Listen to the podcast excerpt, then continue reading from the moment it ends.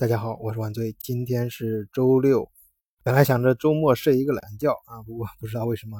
可能是这段时间公司的事情太忙太棘手啊，心里面事儿比较重，所以一大早就又自然而然的醒了，然后回了一些邮邮件之后呢，就按照我的习惯就关注一下最近的新闻。现在是我们在德国当地时间早上十点钟左右，所以吃完早饭坐在花园里面。想跟大家今天聊一聊德国的银行。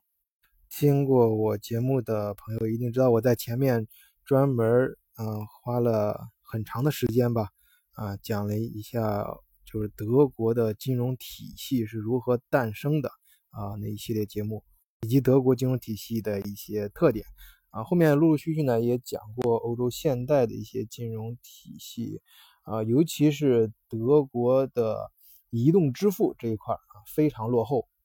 这个落后是加引号的，因为我个人认为，其实德国也不乏高超的金融人才和呃这种移动支付方面的计算机和软件人才，但是由于德国独有的这种安全安全体系吧，他们对这个事情的理解跟其他国家不太一样。你像 Facebook 这种，今呃我在前面节目有几期专门讲过，他在呃，德国和欧洲遭受到巨额的罚款，当然还有其他一些大的这个网络公司在欧洲都处处碰壁。其中一个重要的原因就是在网络安全方面，欧洲人尤其德国人对这个问题理解是相当保守。当然，其他还有欧洲人的支付习惯呢，啊，比如说咱们老百姓吧，就是我自己呃最能够接触到的，在现实当中啊，很多德国人就喜欢用现金啊，就是不喜欢刷卡。当然，我在这虽然在德国，但是讲给中国人，主要讲咱中国人听嘛，所以也可以适当的说一些，比如说，其实有一个可能在德国不便对外公开讲，就是德国人，德国在这个德国国家，你别看它的体系这么的严密，社会比较健康，但是德国社会上的黑钱是整个欧洲啊。在整个欧洲来说，社会上黑钱最多。什么叫黑钱呢？就是就是不走账嘛，就是现金直接现金交易啊。这我嗯也不瞒大家，在生活中也遇到过。而且我个人从情感方面啊，我是对这个没有什么太大看法，因为嗯有些小生意人真的做生意不容易，做一个小生意，那如果是把该交的税都交了，他而对国家体系不好啊，但是对个人来说他就挣不着什么钱了。这个我不想做做做更多的评价，当然还有一些文化方面的保守性啊什么，不多不啰嗦。啊，我们从这个今天从什么呃哪件事开始讲呢？从德意志银行啊，来过德国的朋友，尤其是在德国较长时间的学习生活或者工作的朋友，一定需要一个当地的账号。那么绝大部分可能就是第一个账号开的就是德意志银行的账号。我记得我刚出国那阵儿啊，还嗯，反正现在也没有啊。这国外说说是说今年要啊把金融市场放开，逐渐放开。但是呃，其实按照我们入市的一些协定，早就应该放开了，但一直没有放开。呃，有众多原因吧。呃，我当时出国的时候，呃，那就更保守了。那时候我记得啊，要存担保金，就是留学到德国，在中国还要跑到上海，因为上海在。呃，徐家汇啊，不是不是，呃，我不是徐家汇，是那个，那就是浦东啊，就现在就是我记得是在那个东方明珠塔旁边那个，那那个那个浦东有好多高楼嘛，金融金融大楼啊，里面有一个德意志银行的办事处啊，跑到那儿专门去存了担保金，办那个这个这个，呃，当时留学的一些事儿，嗯，还有呢，近期我看到一些，就是有时候看呃一些连续剧，中国内的题材的连续剧讲解放前。就是甚至民国和嗯清末啊那个时候啊，里面提到一些金融机构的时候，啊，就比如说吧，其实最近我也在听听那个呃张作霖传啊，里面就里面就有一段讲那个德意志银行在东北跟张作霖之间的一些事情，就是从各个方面来说吧，中国人啊应该嗯跟德意志银行不陌生。甚至包括前几年，我记得有一本书在中国很有名，就是高盛的阴谋啊，反正就是讲高盛银行啊，在中国呃呃帮助就国有企业刚开始呃，那个国有企业改革的时候，帮国有企业怎么能够变成呃多种股份的，然后多种形式的股份，然后怎么上市啊啊，然后在尤其是在海外上市呀这一些呃事情，那个呃就是讲高盛这些事儿，他但是高盛很高调，其实德意志银行是紧随高盛，甚至有些是有些领域做的比高盛还要过分，但是它非常的低调。啊，所以在圈里面，他反正那本书里面经常也提到德意志银行。我当时因为我本身在德国，所以很关注啊，这个对这个词汇很敏感，所以说就觉得，哎，德意志银行真的是做的不错啊，做了很多赚钱的事儿，而且很低调，而且这个银这个银行呃，绝对不是像大家头脑中想的德国人这么死板啊什么的，其实他什么事儿都敢干啊，而且什么事儿都会干。啊，那就像西门子一样，其实在德国好像老老实实，但是一旦出了德国，在国外私下交易、各种桌底下干的事儿可真不少啊。反正总而言之吧，就是德意志银行很牛啊，就是它最牛的时候是在二零一一年，德意志银行的资产啊，当年就增加了百分之十四，达到二点一六万亿欧元啊，那相当于二点八八万亿美元，这个规模呢。这个当量超过了当时的法国巴黎银行啊，首次成为欧洲第一大银行，应该是它历史上最辉煌的时候了。可是我今天想说的是什么消息呢？和这个感觉是恰恰相反的。可能以后若干年后，不知道会过多少年啊，以后可能人家就会说起来了，是这么描述德意志银行的开头语就是：德国曾经有个银行非常牛逼，它叫。德意志银行，今年德意志银行，嗯，应该说最近这个消息不好的消息从前面就有征兆了。我记得啊，今年上半年由于各种原因，大家嗯不用不用大不用讲，大家肯定知道啊，因为这个消息可能在国内也不便多多说，官方允许的消息啊，就是海航啊比较呃海航集团是比较热门的，在这个上半年这个新闻里面。少是一个热点词汇啊，他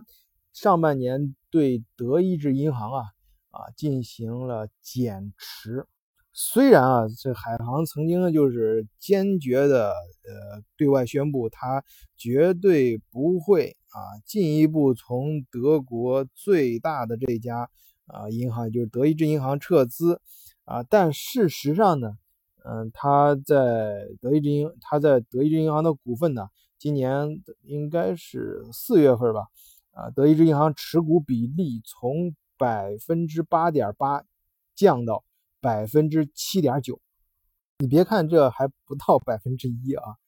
呃，这应该是百分之零点九个百分点，但实际上对于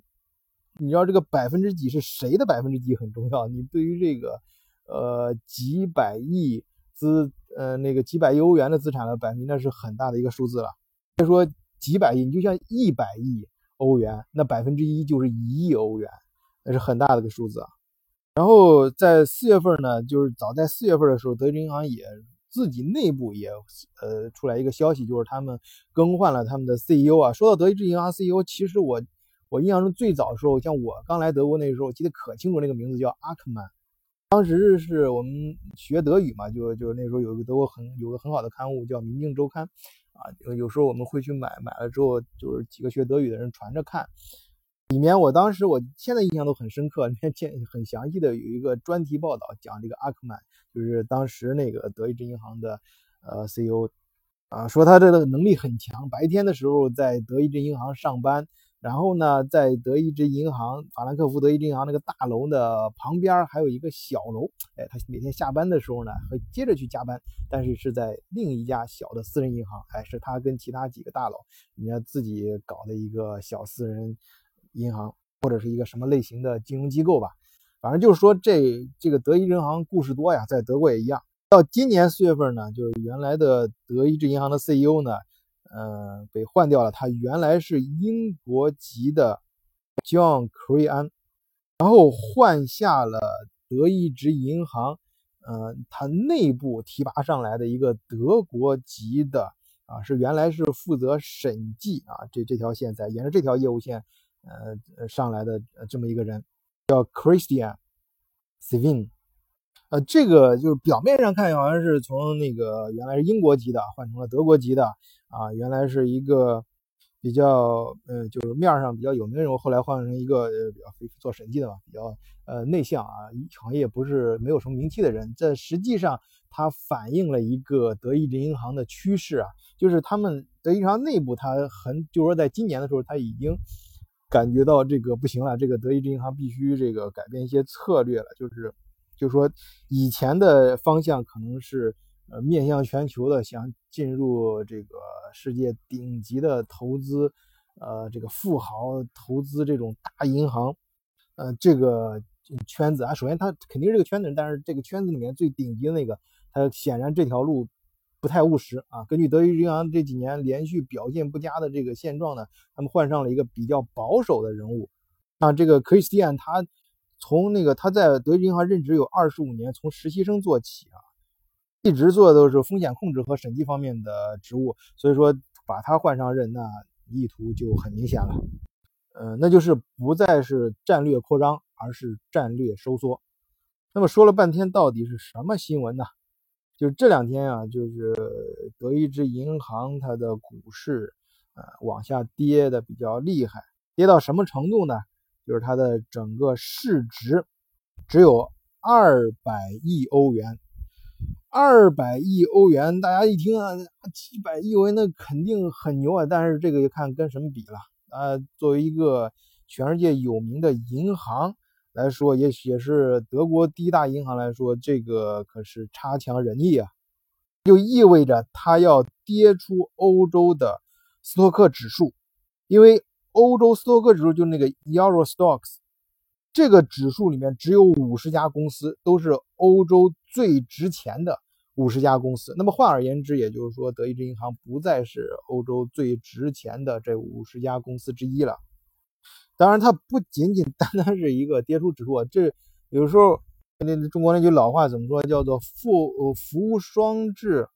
祸不单行”啊。就有的时候倒霉的事一一旦。一开始那一那是一连串儿，因为它一旦跌出这个指数，包括这种像国内炒股人肯定知道这个 ETF 基金，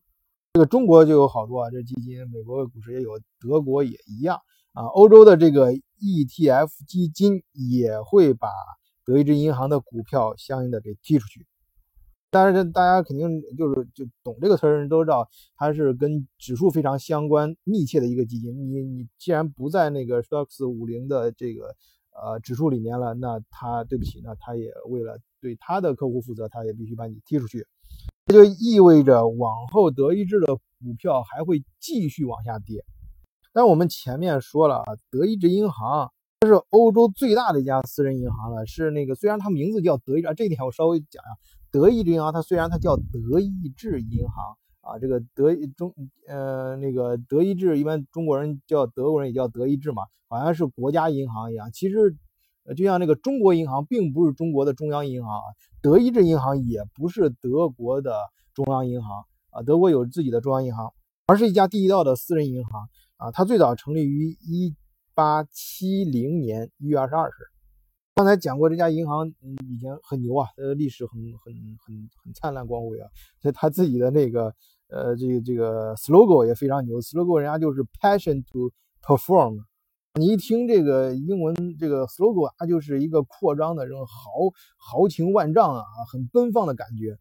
这确实在它的历史中做到了，但实际上呢，到最近啊，它的一些这种传在用传统模式做这种，因为它。应该说不是德意志银行本身的错，是这个世界变化的太快了。这几年像 FinTech 新的这种金融创新出来之后，尤其是数字化对传统行业的冲击啊，呃，最终也必然啊将在金融领域发生。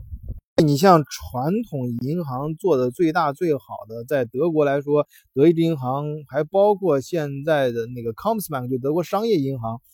都是面临一个非常恐怖的、无可奈何的下滑的趋势啊。这个 Commerzbank 也会也现在跌出了 DAX 三零。我们前面我记得上上期节目好像专门讲了 DAX 三零，Commerzbank 就是商业德国商业银行，作为德国的第二大私人银行，仅次于。呃，德意志银行它的命运也不佳啊，这个也是呃，在德国内部就跌出了达克斯三零，嗯，咱们就不说欧洲五零了。那是不是说这个整个金融业就德国就不行呢？不是啊，德国的，你知道，大家知道这个金融它毕竟是服务于实业啊，毕竟德国的整个经济基础，它的制造业、它的实业还是非常强悍而扎实的。随着商业银行跌出达克三零，哎，又有一个新的银行补充上来了啊，这是什么呢？哎，不是原来的第三、第四啊，而是一个新的数字化的银行。Where e cut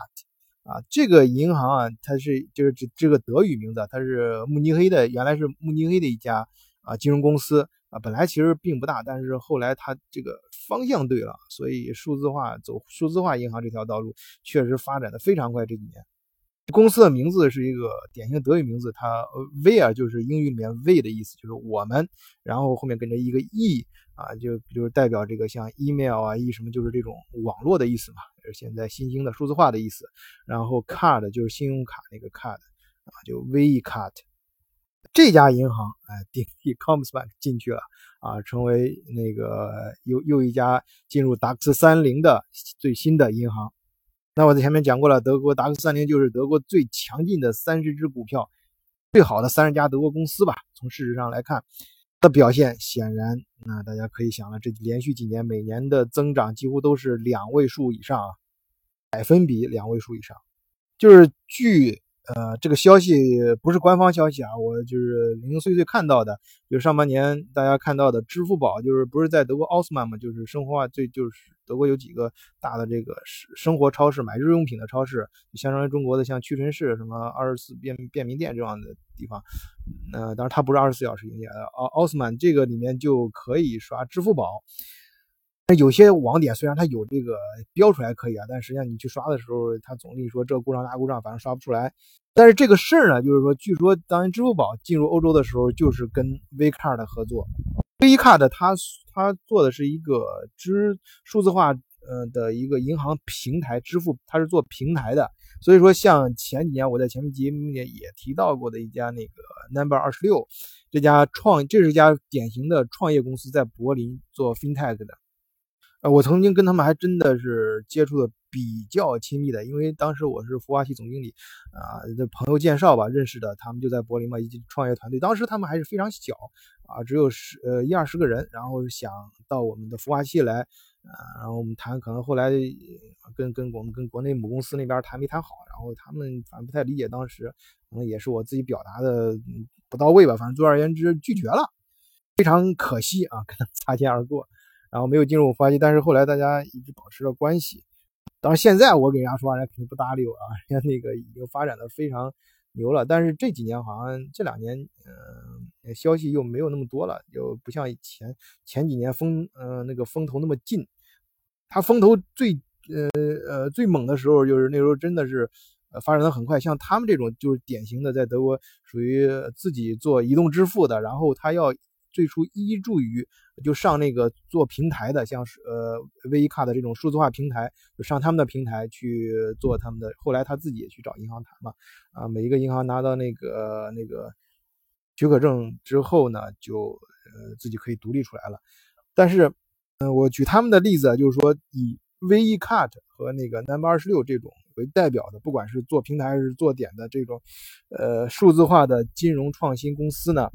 在德国其实发展的非常的迅猛，非常的快啊！当然，由于德国和欧洲它网络安全等等各方面的政策法规的限制，导致他们没有，就是大家看到的，好像表面上看是德国、欧洲移动支付啊、网络银行这方面很落后啊，这只是一个表象啊，是因为它的落后并不是说它的，我觉得不是说人家技术没有这方面的人，而是说限制了它的发展。好多一些政策法规是不允许的，所以有些你看那个好像笨笨傻傻的，尤其是打开之后，然后中国那些程序员一看啊，这些哪儿哪儿这点不对啊，这些地方太笨啊，做的太傻啊。其实是因为那个我这每次到遇到这种时候，我就联想到德国有些机械，呃，以前中国评价德国的机械一些产品的时候也是这样说的嘛，说你啊，他那个太迂腐了，那个程序非要搞那么复杂，做出来这个东西。呃，效率太低啊，呃，不行嗯，那个那个没有我们中国搞得快。但实际上后来事实证明呢，中国人非常崇拜，呃，就是非至少非常推崇吧德国的这个机械设备，就是因为它虽然笨非常傻，但是做出来东西确实很耐用，安全性非常高。啊，而且是，呃，这个品质是受到大家一致公认的。我相信，在不远的将来，德国慢慢冒出来这个新的这些金融公司做出来的金融产品，应该也有类似的一个逻辑存在。那么好，现在回头再讲德意志银行，像德国商业，呃，还有那个德国商业银行这样的银行呢，它传统的体量已经发展到一定程度了，那网点已经那么多了，还有那么多员工怎么办呢？就像典型的我刚才说的，像你像这个。德国商业银行有五万员工，营业额有一百四十亿欧元，但是人家 V E Cart 呢，人家只有那个五千名员工，营业额就已经达到十五亿欧元了。就是说，人家用了不到就你那个十分之一的员工吧，就是说用了你十分之一的员工，却创造了啊比比比十分之一高的啊这营业额，而且。这大家知道，在这个数字化公司里面，你每增加一个员工，他的所能带来的效益，跟你传统的那个呃银行增加一个员工，那是完全不可同日而语的。你一个你在他可能你像这种呃 FinTech 公司里面，他他有一台电脑，增加一个程序员，他可能就能扩大相当大的业务，可以做全世界的业务。但是你这个商业银行，它要在一个网点增加一个员工，很可能只能在柜台前面数钞票。啊，那这个工作效率和这个增加出来这个对于员工来说，它的啊边际效益是完全不同的。这个呢，那也是反映了一个趋势啊，就是这种呃，我们那句老话“人间正道是沧桑”吧，你这个变化太，这个世界变化太快了。传统越是传统体量越大的这种公司，你掉头和变。嗯，越难，因为你每做一个决定，你每裁一个部门、裁一个分支，它都是多少个原鲜活的这种面孔啊，就是人呢，他人每个人背后又是一个家庭啊，那不是不是说那么简单的，而且相应的这种组织架构啊，包括这个整个呃这种公司内部的运营体制的变动，那都是你越大越难嘛，被这个新兴冒出来的这些数字化金融公司呢取代。啊，看来是一个大势所趋啊，所以很可能在不久的将来，我们说到德国，呃，德意志银行的时候，就是德国曾经有一家银行非常牛啊，很恢宏啊，很豪迈啊，但是它是曾经的一家银行，叫德意志银行。而且这种逻辑呢，其实不仅仅是在德国，也不仅仅是在金融界啊，就我们看，你想在，你想别不说咱们说美国。全世界吧，最现在市值最高最大的这个公司啊，你像亚马逊，呃，还有谷歌啊。亚马逊那原来不是卖书的，就是在网上只是通过网上卖书而已，卖着卖着卖成全，呃，那个美国市值最高的公司，啊呃，所以这个三十年河东，三十年河西，风水轮流转啊，这个，呃，这也有可能德意志突突然出现一个什么意想不到的什么事儿，发明一个新的什么。嗯，很牛的，插着这个新技术，一下又又又又又杀回来了。但是目前是看不到任何征兆啊。这这个我也联想到自己啊，就是在国外这么多年啊，真的是见到的身边，不管是身边的朋友，还是见到的企业啊，还是见到的行业，起起伏伏。变化很大啊，这也是经常遇到国内出来的朋友嘛，啊，谈什么事情啊？最近我也是经常跟大家聊这个话题，就是不要把什么事情看得太重。啊，当然要认真的去做事儿，但是千万不要陷到哪个里面。就包括为什么这两天我更新的速度没那么快呢？就是这这一两礼拜公司遇到了一些事儿啊，处理一些比较大的一些处理比较大的一个危机吧，然后去解决这个问题，然后所以花了很多时间和精力去跟相关的部门的领导接接触，去去找解决方案。当然也比较棘手，嗯，然后中间呢遇到一些朋友有负面情绪。我觉得不管遇到什么事情呢，你要，嗯，就是看开一些，因为有的时候真的不是你的错，是就是 这这这这期节目里面又一次提到，这个世界变化太快了。可能当时你的计划是没错的，甚至很完美的，可是外界市场变化快了之后，你当时确实是以当时的那个智力是无法估测到的。那么我们现在遇到问题呢，就抓紧时间去解决就好了啊。所以说大家呢也劝朋友们呢啊，生活中遇到什么事情呢，尤其是今年经济不好，遇到什么事情啊，也都看开一点，往前看啊。这个世界毕竟在不停的发生的变化，你重你你陷到过去的事件事件里面与世无补，但是你要细心去观察现在世界的变化和一些呃经济和一些趋势市场的变化，你去寻找新的机会。啊，把时间和精力去花在去去这方面，可能会有一些新的出路。呃，也就是说，我们不仅要啊埋头苦干，有时候真的也要抬头看看天。